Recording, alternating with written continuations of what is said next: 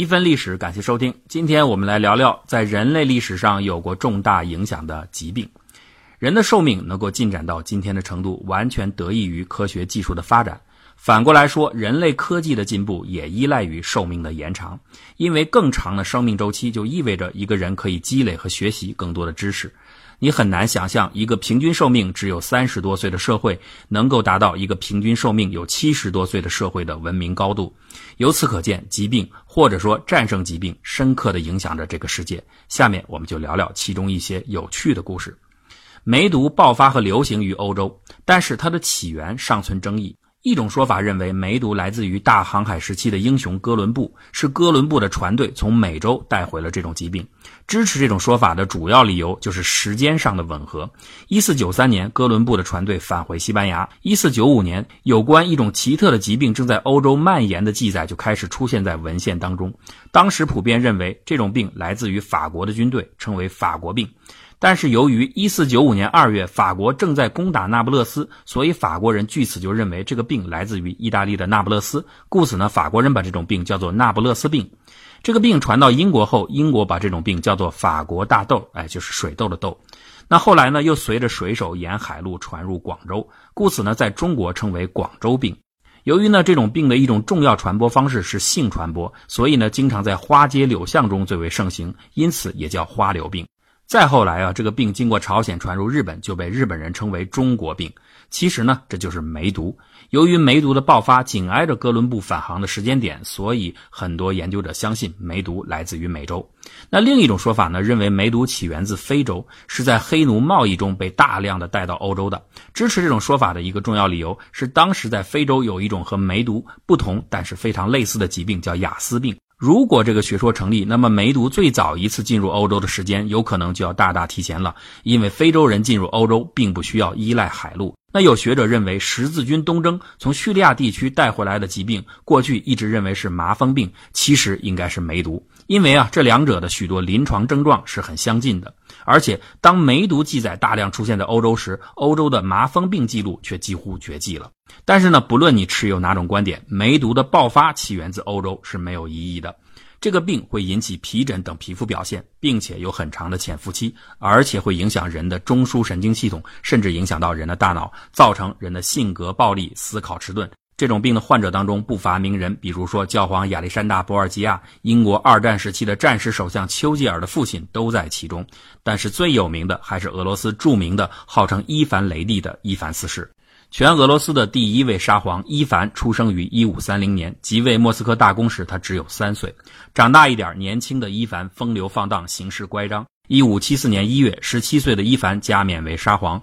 同一年啊，莫斯科发生了大火，这个主教呢就借这个机会，以上天示警为由头，劝说伊凡改过自新。果然，从此以后，伊凡治理下的俄罗斯就进入了最为著名的一段国力发展上升期。他先后夺取了喀山，击败了条顿骑士，边境直达普鲁士。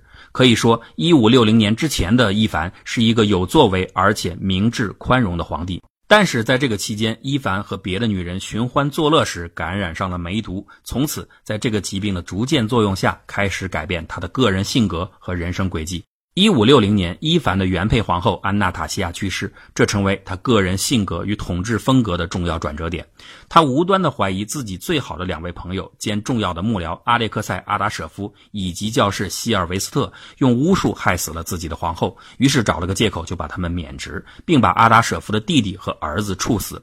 一五六一年，伊凡迎娶了一位新的切尔卡西亚公主，但是不久后，他又同时向英国女王伊丽莎白一世求婚。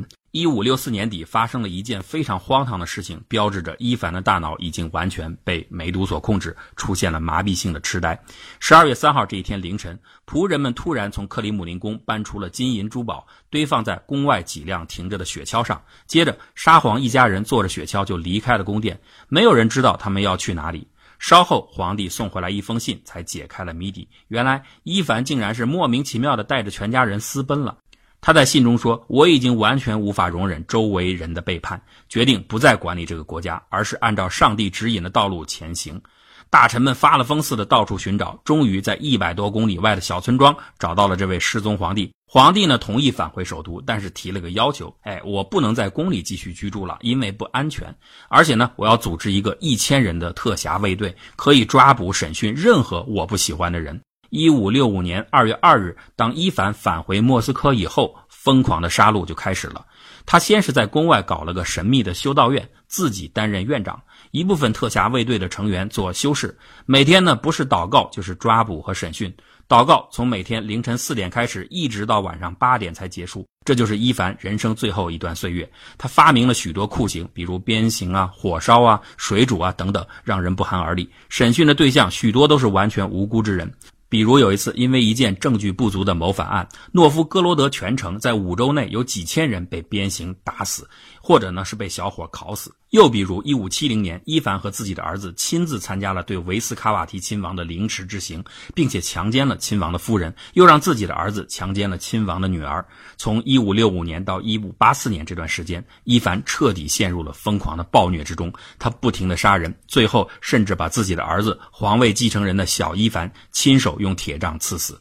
除了残暴，伊凡也表现出毫无理性的偏执。他疯狂地向英国女王伊丽莎白一世求婚，遭到拒绝后，又说那英王的表妹也可以。再次遭到拒绝，他又表示愿意娶女王的任何女性亲属为妻。问题是，当时伊凡已经结婚了。那伊丽莎白呢，也很不厚道。明明你自己不太热心这个事儿。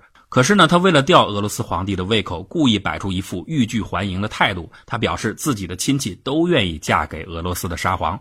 不过，还没等这件事有个结果，伊凡已经在狂躁、失眠和恐惧中死去了。俄罗斯的第一位沙皇被疾病彻底改变了。而巧合的是，俄罗斯的最后一位沙皇同样被疾病所诅咒，这就是尼古拉二世。众所周知，葬送俄罗斯末代王朝的是列宁的布尔什维克。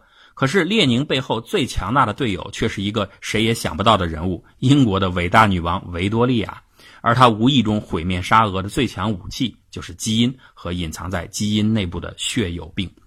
基因会发生遗传和变异，我们都知道。变异会在自然选择作用下产生进化，也会引起不良的疾病。实际上，有性繁殖的一个主要好处就是通过父代母代的结合，可以以二分之一的半衰速率将基因突变带来的致病基因进行稀释。至今呢，很多生物学家仍然认为这种衰减性正是有性繁殖得以产生的根本优势。但是这有个前提，就是择偶的范围必须是开放的。但是很不幸的是，在二十世纪前，欧洲的君主们他们的婚姻圈都是封闭的。而欧洲王室当中最著名的遗传病，就是英国维多利亚女王她自己带来的假性血友病。说来有趣，维多利亚的父系和母系记录当中均查不到血友病的记录，所以此病在欧洲王室中的起点毫无意义的非维多利亚莫属。而对于这点呢，只能有两种解释：要么维多利亚本人或者他的父母出生时有一人发生了基因突变，患上了血友病；要么呢，这位伟大的英国女王就是个私生女，另有其父。血友病患者体内缺少凝血因子，普通人需要两到三分钟就可以凝固的伤口，他们可能需要十多倍的时间。而且呢，遇到内出血就会非常的危险，因为不断留在体内的血液就会增加许多其他的致病风险因素。血友病只会在男性后代身上发病，女性后代不会发病，但是会携带这个基因缺陷，并且继续向下遗传。俄罗斯末代沙皇尼古拉二世迎娶的皇后是一位德国公主艾里克斯，而艾里克斯的外祖母就是英国的维多利亚。女王，所以毫无疑问，艾里克斯就从外祖母那里继承了血友病的基因。虽然他自己没有任何异常，但是他的儿子终将患上血友病。一八八四年，年仅十二岁的艾里克斯陪同姐姐到俄罗斯参加谢尔盖大公的婚礼，见到了当时的沙皇亚历山大二世和他的儿子十六岁的太子尼古拉。尼古拉对美人胚子的艾里克斯一见倾心。维多利亚老祖母对这件婚事非常伤心，但是亚历山大沙皇不同意。亚历山大身材伟岸，力大无穷。据说有一次，奥地利的大使来访，在宴会交谈时，略带威胁的口气说，要在俄奥边境上部署一到两个师。这个沙皇亚历山大二世呢，不动声色的拿起了一把叉子，毫不费力的把叉子窝成了一个圈扔给了来使，并且说：“这就是我的回答。”一贯强硬的沙皇不太喜欢德国人，加上俄罗斯信仰东正教，而黑森呢信仰路德新教，故此亚历山大一直拒绝这门婚事。但是谁也没想到，亚历山大不久后就病危了，没有更好选择的他，只好同意儿子的要求。一八九四年十月二十三日，双方订婚。十一月一日，伟大的君主亚历山大二世去世。十一月二十六日，尼古拉和艾利克斯就举行了婚礼。这两个人真是好地撒好种啊！第二年十月，一点都不糟践时间，第一个女孩出生了。接下来六年中，又生下了三个女儿。当日俄战争正在如火如荼进行中的时候，一九零四年，圣彼得堡的小太子阿列克塞出生了。但是这个幸运的男孩却注定在母亲子宫着床的那一刻起，便不幸的患上了血友病。出生后，这个疾病折磨着幼小的阿列克塞。他六岁大时，脐带血就流个不停。作为母亲的艾利克斯，愧疚又无能为力，而且万般心疼。看着婴儿在流血，看着婴儿在啼哭，这一切都是自己带给孩子的，这是怎样的一种折磨呀！所以呢，他选择了逃避，带着孩子躲进了皇家农庄。而这种躲避又让谣言迅速蔓延，说新生的皇太子是个天生的白痴。就在无助中，艾里克斯皇后遇到了心灵导师格里高利·叶菲莫维奇，而他在历史上有个更响亮的名字，叫拉斯普廷。关于尼古拉夫妇宠臣拉斯普廷的传闻和故事已经很多了，这里我就不再细讲了。大体上，这个人就是一个皇后信任的弄臣和权臣。此人年轻时是个无赖，做过盗贼，被相识的人称为拉斯普廷。这个称呼的意思就是浪荡痞子。后来呢，他开始借助宗教的名义，自称长老啊、先知啊，行走在豪门望族之间，骗钱骗名。沙皇本人对于拉斯普廷只能说感到相处比较舒服，并没有特别崇拜啊依赖之感。但是皇后埃里克斯则是全心全意的信任他、依赖他、竭力的维护他。许多人为此而诟病皇后，但是实际上这背后的原因再简单不过了，那就是拉斯普廷可以治疗皇太子的病啊。例如，一九零七年七月，阿列克塞严重发病，在床上躺了三天三夜，濒临死亡。拉斯普廷第一次被皇后召见。他只用讲故事、聊天的方法，就让太子殿下慢慢平复了情绪，并且逐渐缓解了痛苦。到了一九一二年，阿列克塞九岁时又一次发病，当时他摔了一跤，引起了体内的大出血。为了赶路，马车的剧烈颠簸又加重了病情。赶到拉斯帕拉时，皇太子已经彻底昏迷了。由于血友病，体内的出血是无法止住的。十一天的时间里，皇子一直在高烧，经受剧痛的折磨。到了后来，教士们已经开始准备临终的祷告，并且写好了讣告。这个时候，拉斯普丁又赶来了。神奇的是，在他赶来之后，二十四小时内血就止住了。这个故事是真实的，我们显然可以确认拉斯普廷并没有什么神奇的医术，但是我们也无法知道为什么拉斯普廷的运气这么好，是他串通了医生，故意让医生把一些可能行之有效的手段保留到他来之后再去使用，还是他使用了彼得巴德马耶夫介绍的所谓的西藏秘方，亦或是他早已经发现了心理对话的镇静作用就可以起到辅助止血的功能，一切已经无从知晓。但是我们显然可以理解，为什么皇后艾利克斯自此以后对他的神力深信不疑。拉斯普廷从此称呼沙皇为父亲，称呼皇后为母亲，开始通过皇后控制沙俄的朝政。即使说不上完全控制，实际上呢，也占有相当大的权重。末代沙皇尼古拉基本上和他的父亲性格完全相反，他不是一个果断的人，非常听从自己皇后的意见，他只希望一切平静安宁。不过，沙皇想要的平静生活注定无法得到。一九一六年底，拉斯普廷被刺杀；一九一七年秋天，布尔什维克夺得了政权；一九一八年七月十六日，尼古拉一家在叶卡捷琳堡被杀害。直到八十年后的同一天，俄罗斯政府为末代沙皇的家庭举行了葬礼，入土为安。此时啊，这个城市的名字已经从列宁格勒改回了圣彼得堡。棺材中放着沙皇夫妇和他们的孩子以及忠诚的仆人。然而，最悲剧的就是那位血友病人末代太子阿里克塞的尸体却再也找不到了。从激发暴虐头脑的梅毒开启的沙皇统治。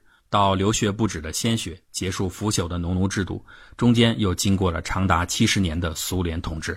对俄罗斯而言，对世界而言，是福还是祸，有益还是无益呢？这种深刻影响，或许才是维多利亚女王留下的真正的基因改变。